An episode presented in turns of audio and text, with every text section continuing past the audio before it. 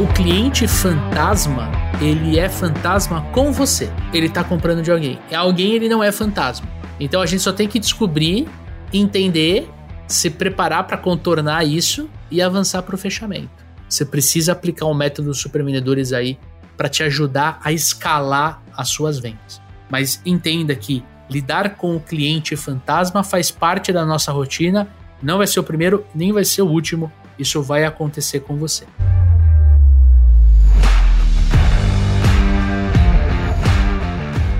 Olá, super vendedores, tudo bem? Estamos começando mais um Papo de Vendedor. O meu, o seu, o nosso podcast de vendas, um podcast feito de vendedores para vendedores. Eu sou o Leandro Munhoz e aqui comigo está ele, Daniel Mestre. Fala aí, pessoal, como é que tá essa força? Daniel Mestre, hoje vamos gravar o nosso último Clínica de Vendas do ano, meu amigo.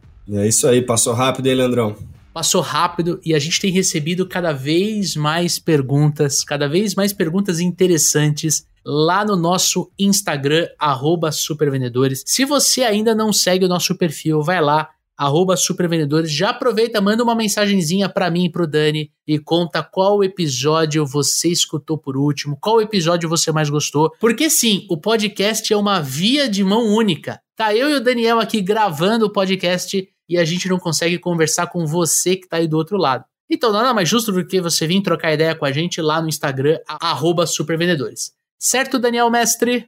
É isso aí, Leandrão. E olha só, para você que nos acompanha aqui sabe que sim, o Papo de Vendedor é um oferecimento dos supervendedores. Os supervendedores têm um treinamento de vendas que junta processo comercial, técnicas de vendas que vão te ajudar a influenciar o seu cliente a tomar a decisão de compra do seu produto do seu serviço e o comportamento certo. É ajustar o seu comportamento no dia a dia para que você possa vender mais. Quer conhecer o método Super Vendedores? Tem link na descrição deste podcast. E Dani, hoje é um episódio especial porque a gente recebeu algumas perguntas diferentes. Temos perguntas de objeção, inclusive uma delas dá título ao nosso episódio, como lidar com um cliente que sobe, mas nós temos algumas outras perguntas aqui que vamos precisar tirar o coelho da cartola para responder, né, meu? Vamos lá, cara. Sempre bom ajudar o pessoal com as objeções, né, Leandrão? Tem umas perguntas boas aí, situações que os vendedores passam que todo mundo já passou, todo mundo vai passar né? Cliente que some, cliente que não responde proposta, tudo isso aí a gente vai entregar alguns truques ao longo do episódio, não é isso? É isso aí, Dani. E para a gente começar o nosso episódio, tem a pergunta do Matheus Marques. O Matheus ele trabalha no agronegócio e ele atende uma região muito grande. Né? Inclusive, ele atende revendas. Ele é uma indústria e ele vende para essas revendas, e essas revendas vendem o produto dele para os produtores rurais dessa região. Como são, essas revendas são muito assediadas por diversas empresas, os concorrentes dele, na verdade, quer tomar mercado, ele tem que ter um alto grau de relacionamento com esses clientes. Daí vem um conflito que a gente precisa ajudar o Matheus a solucionar. Que é o seguinte: é quando os clientes dele começam a competir um com o outro. Ele tem o que a gente chama de conflito de canais. Então, Daniel Mestre, quero te perguntar: como lidar com conflitos de canais, uma vez que eu quero vender para todos os clientes? Essa questão ela é corriqueira para quem trabalha com distribuição, né? O cara ele quer ser exclusivo em determinada região e tudo mais. E a questão é a seguinte, cara, se ele não compra uma quantidade que sustente né, a sua exclusividade naquela região, dificilmente a gente consegue fazer algum tipo de acordo. Né? Se o cara compra pouco, não tem como ele querer exclusividade, porque a área, a empresa tem uma determinada quantidade que ela precisa vender naquela área. Né? A área tem um potencial e a gente precisa é, cobrir isso. Precisa explicar isso para o cliente muitas vezes. Né? Ele quer ter essa exclusividade, ele quer é, muitas vezes para conseguir posicionar o preço, né, sem ter muita competitividade dentro da margem, mas é uma conversa de quantidade, né? A gente ouve de tudo no mercado, né? Tinha gente que queria exclusividade, desconto, trabalhar com o meu estoque e, e não queria ter um, um pedido mínimo de quantidade ali, né? Não queria se comprometer com uma compra mínima por mês. Aí as coisas começam a ficar difícil, né? Dá para negociar alguma coisa nesse sentido? Sempre dá, mas a quantidade precisa ser muito alta, né? Precisa justificar a exclusividade naquela determinada região. Como ele falou que ele quer vender para todo mundo, ele precisa deixar muito claro, né, que não tem uma política, por exemplo, de, de exclusividade, a não ser que, que, que algum revendedor chegue num nível de X mil unidades, né, num volume específico né? E é uma coisa que pode ser acordada, né? Mas sempre vai iniciar sem a exclusividade, né? Se alguém estiver fazendo um trabalho muito bacana com o seu produto, aí você começa a ter alguma conversa de dar algum tipo de benefício para esse cara, se ele comprar acima de não sei quanto de volume,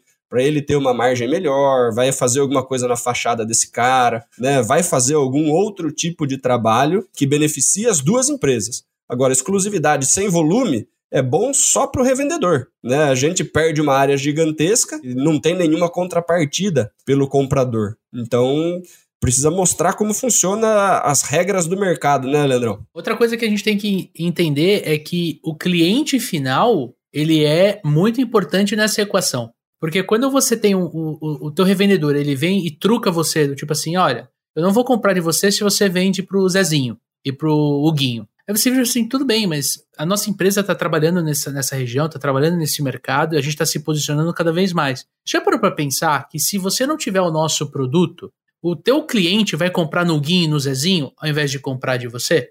É sair um pouco da posição, às vezes, né, submissa de aceitar isso do cliente e achar que a, e, e, se sentir culpado por você estar tá vendendo para outras pessoas, para outras empresas. Parece que está traindo o cara, né, Leandro?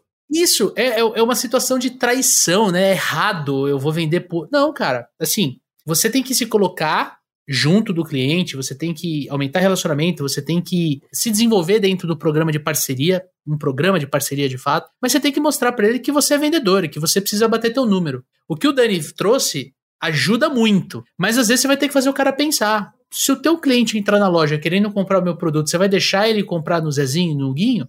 Porque eu não posso deixar de vender para o Guinho e para o Zezinho, porque eles estão com um mindset de crescimento. Eles estão olhando que o mercado está crescendo e que está todo mundo crescendo. Opa, segunda vez que você faz o teu cliente pensar. Não adianta você ter essa mentalidade de escassez, sendo que o mercado é abundante. Você sai um pouco dessa zona em que ele está te atacando e você devolve para ele dois argumentos que faz ele pensar.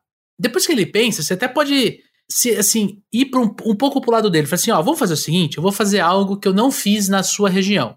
Junta todo mundo, junta todos os vendedores de salão e eu vou dar um treinamento do meu produto para você. Aí isso, de repente, está dentro da tua zona de controle, você consegue fazer isso, você não precisa pedir autorização para ninguém, por exemplo, você pega e você dá esse treinamento, Matheus. Você pega e você ajuda o teu cliente a vender mais.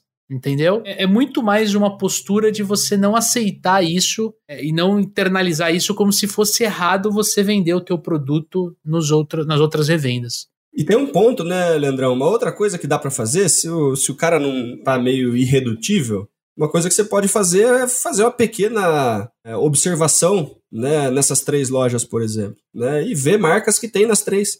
E falar, poxa vida, mas eu vi lá na loja do, do Zezinho e do Guinho a marca tal, Y, Z, né? E aqui na sua, na sua loja também tem. Você, por que, que deles você pode comprar, sendo que os três trabalham e de mim você está querendo fazer esse tipo de, de jogo? Qual que é a diferença? Ah, não, mas tal marca precisa ter em todas as lojas. Eu também preciso estar em todas as lojas, cara. Faz parte da minha meta de positivação, disso, disso, daquilo. Né? Então, de novo, mostrar as regras do mercado né? Porque se o vendedor está despreparado para ter esse tipo de argumentação, né, Leandrão? Ele fica culpado, ele vai querer dar mais desconto do que deve para manter esse cara é, satisfeito. De repente ele para de vender para um dos dois, né? Então vai, sempre vai entrar num, num lugar onde esse vendedor vai sair perdendo. Né? E de novo, se o cara, se você consegue fazer um ajuste para o cara comprar de você o suficiente para você bater a meta na região, né? Conversa com ele, né? De repente funciona também, né? O que, que não dá? Dá exclusividade pro cara comprando muito menos do que aquela região é, comporta. Né? Se alguém for exclusivo de uma região, ele tem que fazer esse trabalho, né? De distribuir para todo mundo naquela região. Veio uma coisa na cabeça aqui que pode ajudar também. Leva ele né, dentro dessa, dessa linha de raciocínio que o Dani trouxe, leva ele para fora do seu mercado. É, por exemplo, aqui na minha rua, onde eu estou morando, né, na minha rua tem três mercados. Ele não é supermercado nem mercadinho. Ele é um mercado bacana, assim, dá para fazer compras nele assim com tranquilidade. Tem preço bom, inclusive. Nos três mercados tem Coca-Cola. Nos três mercados tem Ruffles e Pringles. Nos três mercados tem Café Pelé, Café Pilão, sabe? Então, às vezes, leva ele para um estado para ele pensar, fala assim, pô, vamos, vamos, pensar no, onde você faz compras. Não tem as marcas que você compra nos três? Faz parte. Né? Mostra para ele que faz parte. Que não é o que você não quer só vender para ele. Entendeu? É que é uma, é uma, é uma determinação da empresa. Se você é gestor de vendas, né? Se você, no caso, é diretor, ou, ou a gente está falando com o dono da empresa, você pode dentro da tua estratégia de marketing, aumentar o teu grau de revenda, que é o programa de parceria. Vou dar um exemplo.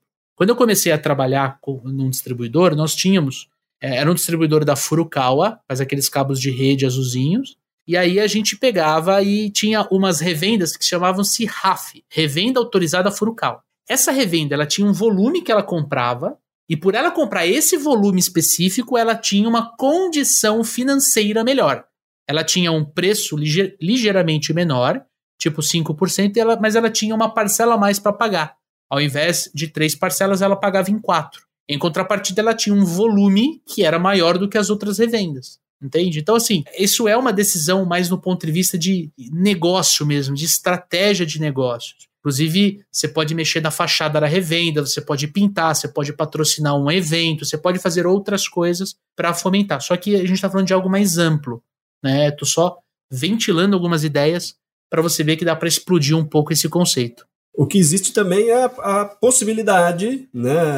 Se de repente alguém aí é, é indústria e está pensando em alguma coisa nesse sentido, você pode fazer um programa de white label, né? O que, que é, o que, que seria isso? Você ter uma versão do seu produto com uma embalagem diferente que leve a marca da loja X, né? Então, vamos supor que eu estou vendendo eu tenho uma fábrica de cerveja, né? Eu vendo a mesma cerveja para todo mundo. E o Leandro tem um mercado, né? E ele quer ter uma cerveja que só tem no mercado dele. Maravilha, eu vou fazer uma cerveja. O Leandro vai dar o nome que ele quiser e eu vou montar um rótulo diferente para o Leandro. Ele se compromete em comprar uma quantidade X e essa marca específica que a gente criou, que vai com um rótulo diferente da minha marca, vai ser só o Leandro que tem. E aí ele pode contar o storytelling dele lá, dobrar o preço da cerveja, vai ser exatamente a mesma cerveja que tem no rótulo da minha marca, mas ele consegue posicionar diferente, ele consegue usar o argumento que ali é só ele que tem, né, várias redes trabalham com esse tipo de, de posicionamento. Né? Você vai ver em farmácias, por exemplo, tem muitas farmácias que têm uma marca própria, né, Leandrão? De vários produtos ali. O que, que é? É acordo que faz com os mesmos produtores de outras marcas, né? E fala assim, não, me vende mais barato. Ah, mas tem meu marketing. Arranca tudo do seu marketing, bota minha marca na embalagem e manda para mim que eu revendo. Né? E daí fica com exclusividade dessa marca né, são, são saídas né, mais extremas, né, quando a gente está falando de coisas muito maiores aí, mas acho que a gente cobriu bem aí alguns argumentos para o nosso ouvinte, né, Leandrão? Com certeza.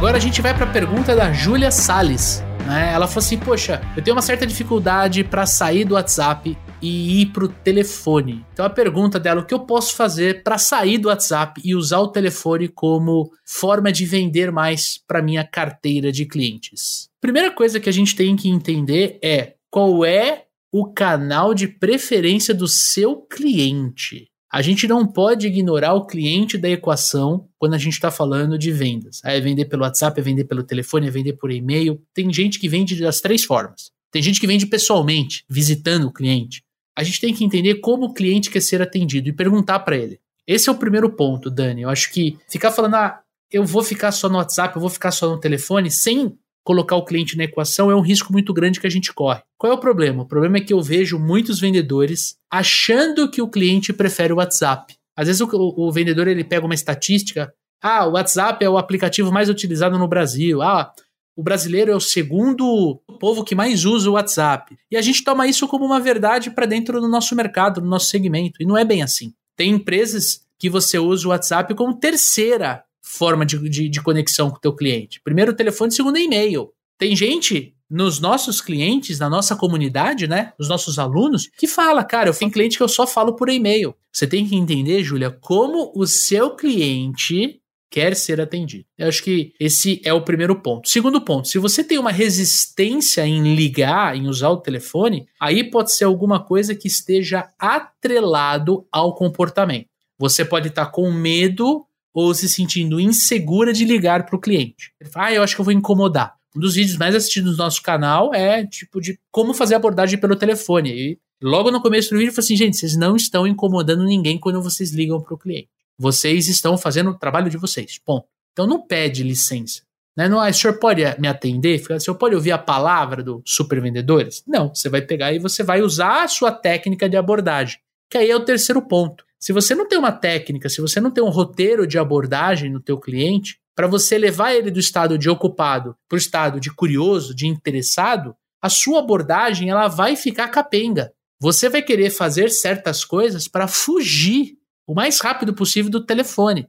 Por quê? Porque você não quer se colocar numa situação de usar uma abordagem que não está funcionando ou nem usar abordagem no freestyle mode, no improviso total. Então, aqui nesse tópico específico, é para você criar um roteiro de abordagem. A gente tem aula no método Super Vendedores. Tem um módulo só de abordagem para te ajudar a construir essa, essa abordagem campeã, uma abordagem que te ajude a fazer a qualificação da venda, que te ajude a dar o próximo passo. E eu vou citar um exemplo aqui antes de passar para o Dani, né? Hoje eu recebi a, a, ligação de uma corretora de imóveis. E geralmente, é, de 10 abordagens que eu recebo de corretores de imóveis, 9 é pelo WhatsApp. E 9 é desinteressante. Posso trabalhar a venda da sua casa? Sim, segue informações. E morre aí.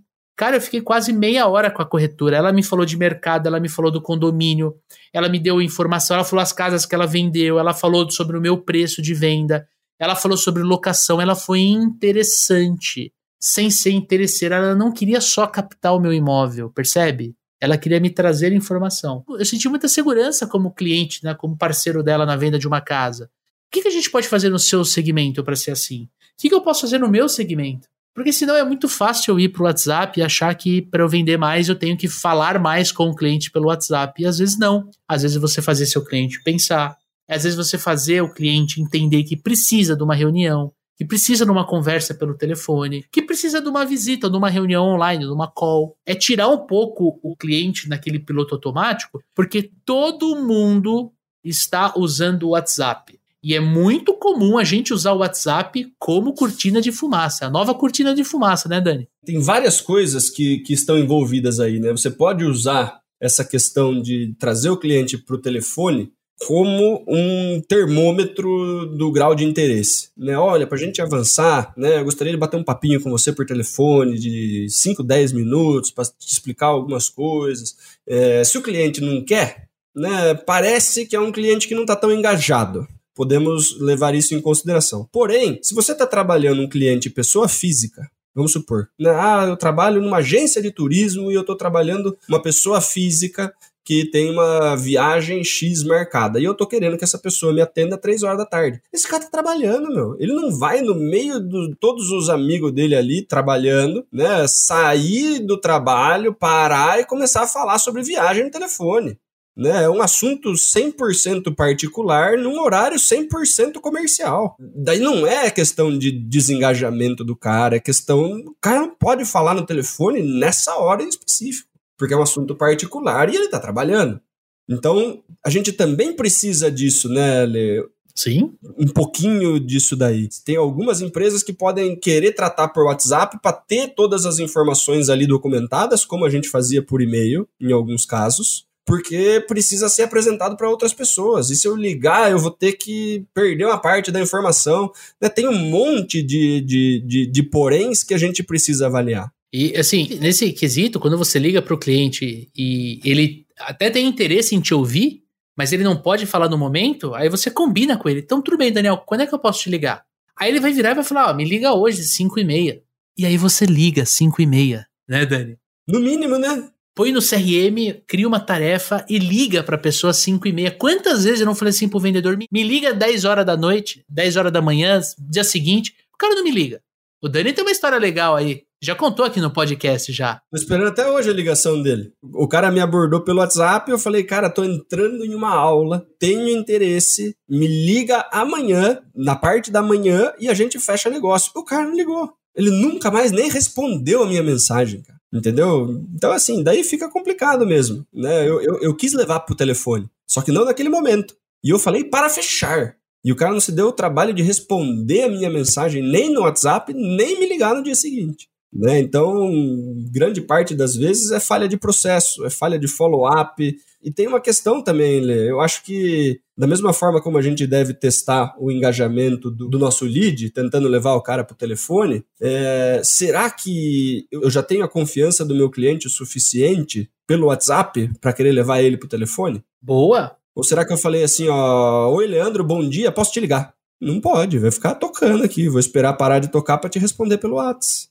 normal, porque eu não quero atender, não é isso? Então, assim, ó, garanta que você tem uma mínima conexão antes de pedir um telefonema. Pergunta qual é o melhor horário para falar com esse cara pelo telefone. Né? Entenda se você está falando com uma pessoa física no horário comercial. Todas essas coisas são, são pontos de reflexão. Porque às vezes está falando, puta, mas eu já tentei de tudo e nada funciona. Sim, porque você está tentando falar com um dentista durante o horário comercial, pelo telefone. O, o cara não vai atender né? Ele tem umas janelinhas de cinco minutos. Tem gente sendo encaixado na agenda dele até não poder mais. Né? Ele responde dois WhatsApp em cada intervalo de atendimento que ele faz. Ele vai conseguir falar com você ou muito cedo, ou na hora do almoço, ou depois que ele terminou. Se você combinar um horário com ele, talvez fique mais fácil. Né, mas você vai ter que conquistar um pouquinho disso, chamar a atenção dele, deixar ele um pouquinho mais curioso pelo WhatsApp antes de conseguir é, trazer o cara para o telefone. Então, são muitas variáveis, Leandrão. São, são, mas eu, eu gostei do que você falou, é conquistar a confiança para levar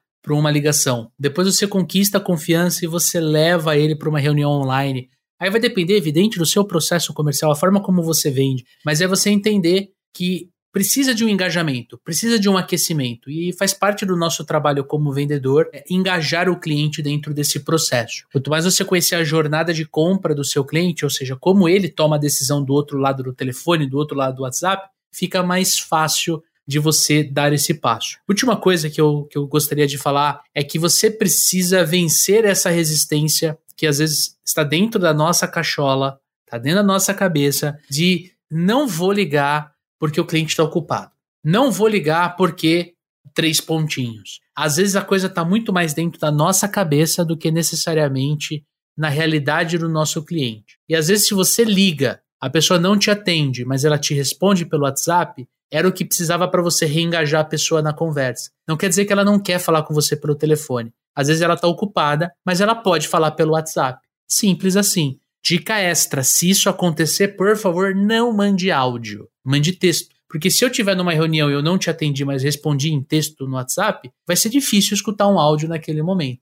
É você entender. A não ser que a pessoa peça, né, Lê? Isso. Esses dias a pessoa me perguntou, putz, eu quero te explicar direitinho e tal, posso te ligar? Eu falei, não consigo falar com você agora. Manda um áudio para mim com a explicação, que eu ouço e depois eu consigo te responder, não sei quando, né? Mas me manda um áudio, a pessoa mandou, eu ouvi, deu sequência na conversa. O que não dá é, tipo, você pode me atender? Não. E daí você manda um áudio que é quase a mesma coisa, né? Mas se, se a pessoa pede... Ela dá permissão. É, é tudo uma questão de fazer o que é melhor para o cliente naquele momento. É, porque se você quiser entrar em conflito com o cliente, já estamos indo pelo caminho errado, né, Leandrão? Não vai ser o telefone que vai fazer você vender. Exato, exato. Acho que é, é ser interessante sem ser interesseiro. Seja pelo WhatsApp, seja pelo telefone, por e-mail ou pessoalmente. Você precisa ser interessante e mostrar para o cliente que você é a profissional ou profissional certo para resolver esse problema ou essa dor que ele tem.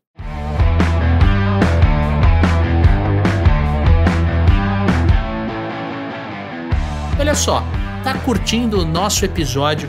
Se liga que ainda tem mais duas perguntinhas aqui para a gente te ajudar a vender mais. Exatamente. Uma delas é de fato de como lidar com o cliente que some. Ele pede a cotação e depois ele some, nunca mais você consegue encontrar ele. Mas agora eu quero falar com você que está nos escutando ou nos assistindo nesse momento. Nós temos uma meta até 31 de dezembro, está chegando e eu preciso de você que está aí do outro lado para a gente bater essa meta. Precisamos chegar a 100 mil ouvintes aqui no Papo de Vendedor. Isso é uma métrica muito importante que a gente colocou como meta. E para você nos ajudar, existem três formas. Primeiro delas é você compartilhando este episódio. Tem um quadradinho ali com uma seta para cima. Na hora que você clica no aplicativo do celular, você pode compartilhar o link pelo WhatsApp. Manda para três amigos, três vendedores, vendedoras que você conhece que pode se beneficiar com o nosso programa. Segunda forma, você vai lá no nosso perfil do Papo de Vendedor, e aí você tem como fazer duas coisinhas. Primeiro, assinar o nosso programa, porque aí você vai receber a notificação de todo, toda vez que lança um podcast aqui no Spotify. E você também pode colocar cinco estrelinhas ali na nossa classificação. Você dá essas estrelinhas, essas estrelinhas são muito importantes para o algoritmo entender que nós somos relevantes e entregar o nosso programa para mais pessoas. E a última forma que você tem de nos ajudar é, se você está assistindo isso, se você está ouvindo, é, de repente no computador, pega o link e manda para a galera por e-mail. Exatamente, tem muita gente que acaba usando essa plataforma do Spotify na web, tenho visto cada vez mais isso. Então é uma forma de, além do WhatsApp, você também mandar pelo e-mail. A gente vai bater essa meta e nós vamos comemorar juntos no final do ano, certo, Dani? É isso aí, Leandrão.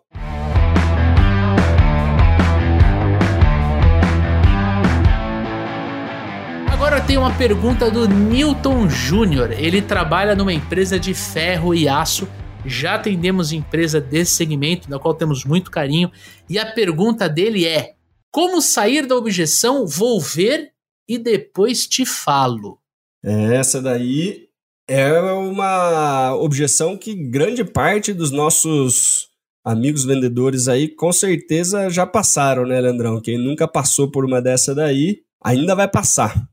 Com certeza. O que, que acontece, cara? Quando a gente olha para a objeção de maneira fria, parece que o cliente precisa de um tempo né, para avaliar, vai ver com mais alguém, de repente é uma decisão compartilhada, vai precisar ver algumas outras propostas, vai precisar de três propostas e tudo mais, qualquer coisa do gênero. Mas quando a gente olha do ponto de vista, né, se colocando no lugar do cliente, né, me parece uma frase de desinteresse, né? Me parece uma dispensa, me parece um. Tô achando que esse vendedor aí tem cara que não faz follow. Então, ao invés de eu rejeitar ele, é só eu falar para ele que mais para frente a gente vê que eu vou dar uma olhada com muito carinho aqui no material que ele mandou, né? E não preciso mais fazer nada que ele também não vai entrar em contato comigo.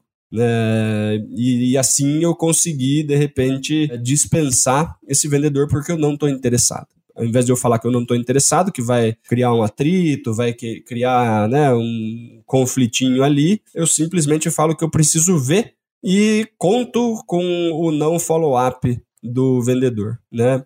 Aí acho que a primeira reflexão, Lê, é ver se você conseguiu engajar o suficiente esse lead durante o processo comercial, né? Se você pulou etapas, né? Se esse cara não está muito dentro do seu perfil de cliente ideal, se ele não está muito bem qualificado, se ele não tem dinheiro, ou se você não identificou necessidade suficiente fez uma proposta em cima de dor. É, talvez esse cara não viu o mínimo valor, né? Não está nem um pouco interessado, né? É uma coisa que ele, ele acredita que é mais você que está empurrando do que ele realmente precisa, né? E aí foi atalho no processo comercial, né? Que pode ter gerado esse desinteresse. É, de novo, são casos e casos, né? A gente não sabe o tamanho do processo, a gente não sabe exatamente o que, que ela está vendendo, mas me parece uma dispensa aí que pode ser desinteresse, né? Pode ser algum tipo de não gerar valor suficiente por algum atalho no processo comercial, né? E aí a sugestão é olhar para o processo e corrigir nos próximos, né? Tentar fazer algumas etapas ali, talvez de perfil de cliente ideal, talvez de qualificação e muito provavelmente de levantamento de necessidade para gerar valor suficiente na proposta, né? Que daí você vai ter menos objeções de dispensa como essas aí, por exemplo. Quando a pessoa fala isso, você também pode devolver para ela, olha, Muito interessante, que bom que você vai analisar, mas eu gostaria de entender como funciona a decisão do seu lado.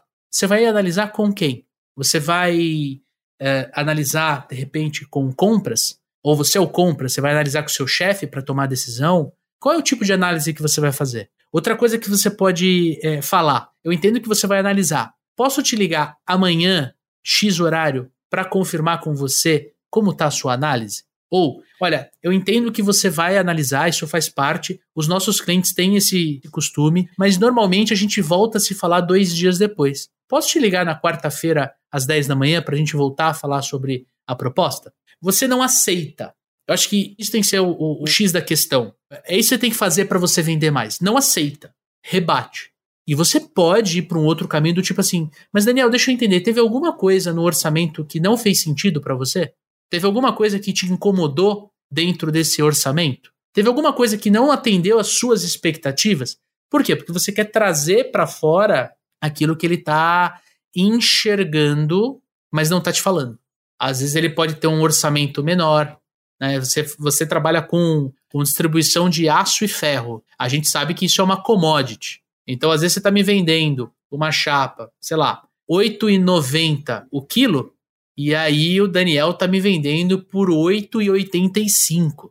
Parece para nós que a diferença é pequena, é 5 centavos. Mas o Daniel, ele vai comprar, sei lá, 30 toneladas. 5 centavos dentro de 5 toneladas é bastante, né? Se a gente mesmo, né, vamos ser sinceros, a gente mesmo, a gente deixa de abastecer no posto A para abastecer no posto B, porque no posto B tá 5 centavos mais barato, e a gente está falando às vezes de 45, 50 litros no tanque, imagina um cliente que vai comprar tonelada.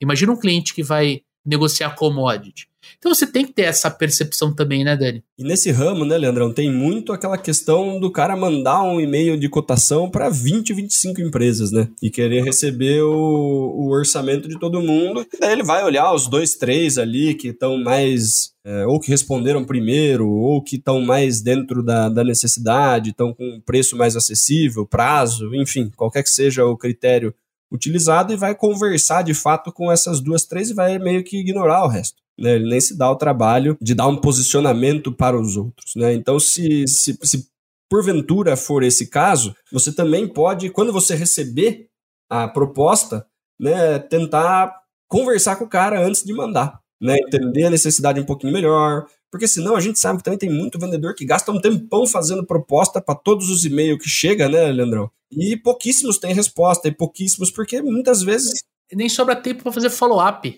É, eu, eu peço para todo mundo da minha base e continuo comprando com quem, com quem eu sempre compro. Né? Eu continuo com preço para ter uma comparação e tal, mas a gente gasta um tempão de repente montando essas, esses orçamentos e as pessoas não estão nem olhando direito. Né? Então vale a pena uma investigação um pouquinho mais profunda, vale um, uma trucada aí. É importante a gente se posicionar frente a isso. Para no mínimo não perder todo o tempo, né, Leandro? É, tipo, porra, já te mandei três propostas, você não respondeu nenhuma, quero saber aonde que eu tô fora, né? Não simplesmente continuar mandando. Se eu já mandei uma, duas, três, não tive nem resposta, quando o cara me pede a quarta, eu ligo, né? Ó, mandei três para você, não tive nenhum tipo de retorno, quero saber de quem você tá comprando, quanto que você tá pagando, quem tá te atendendo, por que que, por que, que você não tá querendo levar a minha em consideração, o que, que dá pra gente fazer, que senão eu não vou nem te mandar a proposta. Né? Você está me ignorando, eu vou mandar para continuar sendo ignorado, prefiro focar meu tempo em outro lugar. Faz sentido. E fazer o cliente pensar. De novo, o vendedor tem esse poder de fazer o cliente pensar. Né? Falar assim, poxa, já é a terceira vez que eu faço esse orçamento, né? Que eu faço orçamentos para você. E você sempre fala que vai ver e depois me fala, mas você nunca me falou. Eu gostaria realmente de saber por que, que eu estou perdendo. Porque eu tenho certeza que você fechou com alguém, só ainda não fechou comigo. Faz o cliente pensar também. Coloca é, é óbvio, tomando cuidado para a tonalidade, tom, cuidando da forma como se fala, né, Dani? Mas coloca o cliente para pensar, porque é fundamental para ele enxergar você como autoridade, como especialista, como alguém que está ali, não para forçar uma venda, mas alguém está ali para me atender, para me ajudar a comprar o produto que eu estou precisando, né, cara? Eu acho que se a gente fizer isso, a gente tiver essa atitude de fazer o cliente pensar, a gente vai vender mais. Tem uma outra, tá, Ale? Talvez não funcione para essa questão de, de cotação e orçamento, mas se você manda uma proposta, né, de alguma coisa B2B mais complexa e tal, e a pessoa desaparece, né? Você vai fazendo follow e a pessoa nunca responde, né? Tem uma mensagem que é legal, né? Para você conseguir dar lost na pessoa, né? Que é assim, ó, olha, eu te mandei a proposta no dia tal e tal. Dentro do meu processo comercial, eu, eu preciso fazer um follow-up por semana até eu ter um não, né? Então, toda terça-feira você vai receber uma mensagem minha, né? Caso você já tenha comprado de outro ou vai declinar minha proposta, né? Favor, me posicionar né, começa a vir mensagem de não, não, a gente já fechou, a gente deixou pro ano que vem, né? Você consegue uma mensagem definitiva aí. E daí você pode investigar, né, para quem que você perdeu, se é pro ano que vem, quando que a gente pode voltar a se falar. Você tira o cara de cima do muro, né, Leandrão? É, arrancar o não do, do cliente é nossa responsabilidade também. Com certeza.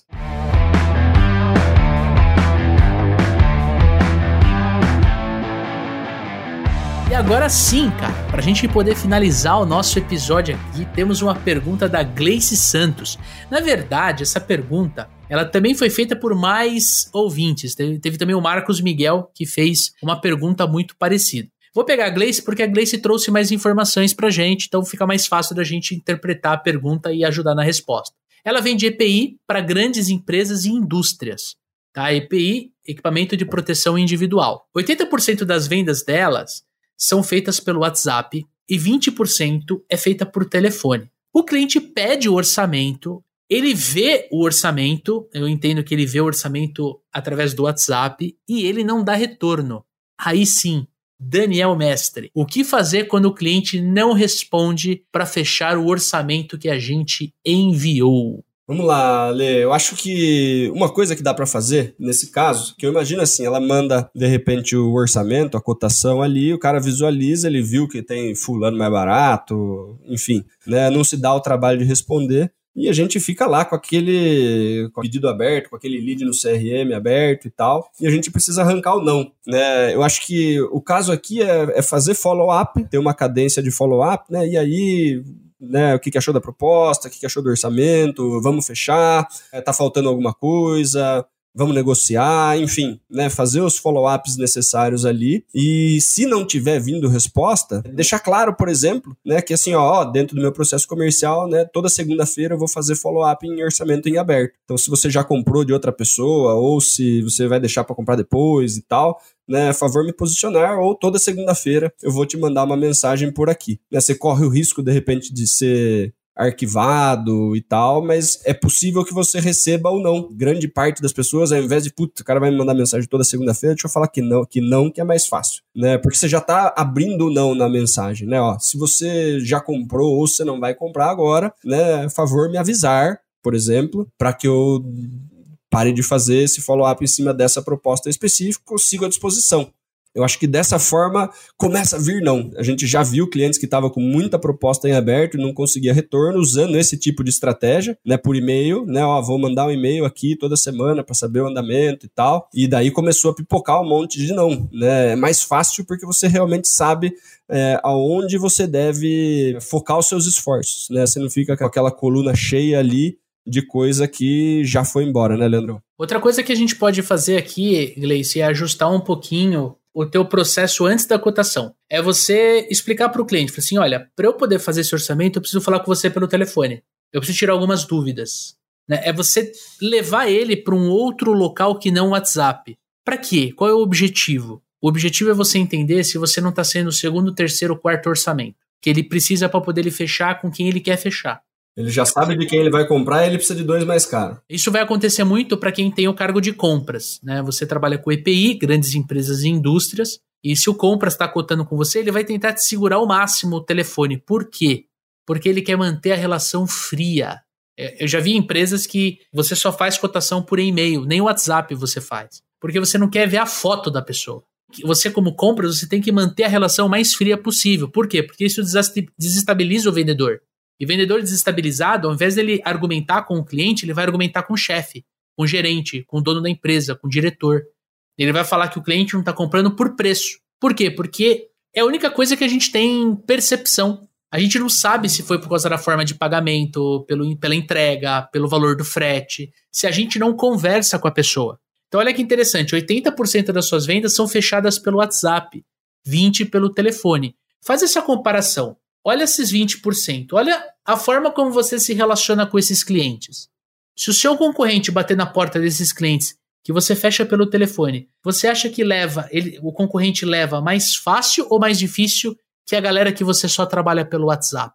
Quando você tem uma relação mais de longo prazo, a gente tem clientes aqui nos Supervendedores que estão com a gente há dois anos. E, e esse cliente, seguramente ele interagiu com outros treinadores de venda, com outras empresas de recrutamento e seleção, com outros podcasts de vendas. Mas por que, que ele volta?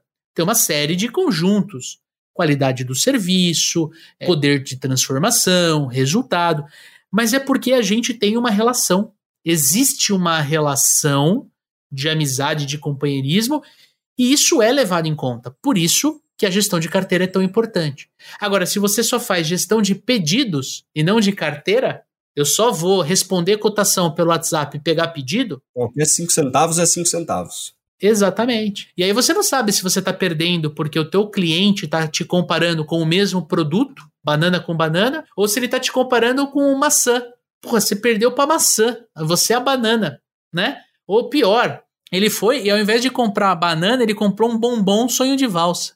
Quer dizer, se você não consegue conversar com ele, se você não consegue dialogar, vai ser difícil você trazer ele para a relação. E aí você vai ter que ter técnicas para conseguir fazer isso. Acho que a primeira delas, é como a gente disse agora há pouco, é você trazer o cliente para um outro canal de comunicação. É você mostrar para o cliente que para você que é especialista no assunto, poder ajudá-lo, você precisa tirar dúvidas, você precisa conversar, você precisa entender a aplicação. Por que essa quantidade? Começa a fazer muitas perguntas do ponto em que ele, ele tem que correr para outras áreas para descobrir.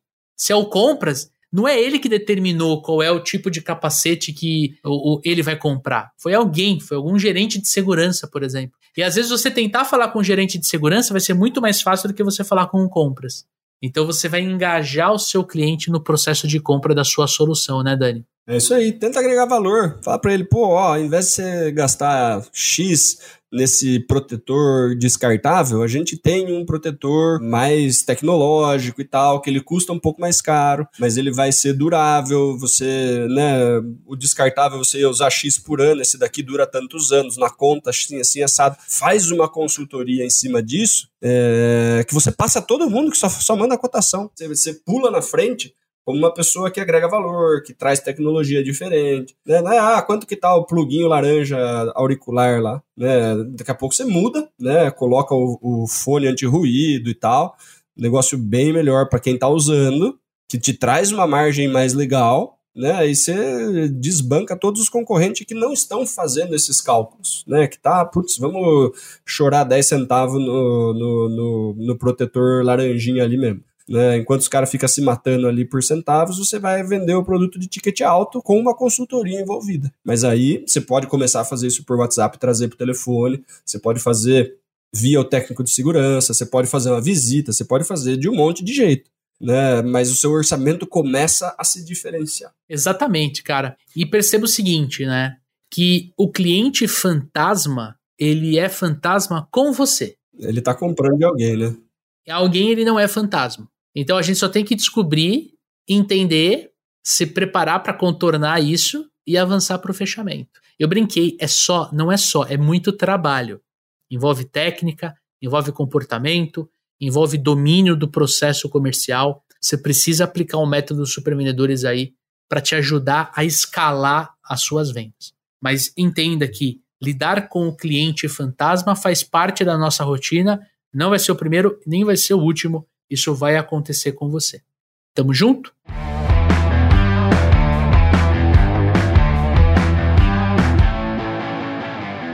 É isso aí, Daniel Mestre. Mais um Clínica de Vendas no ar. Baita episódio, hein? É isso aí, cara.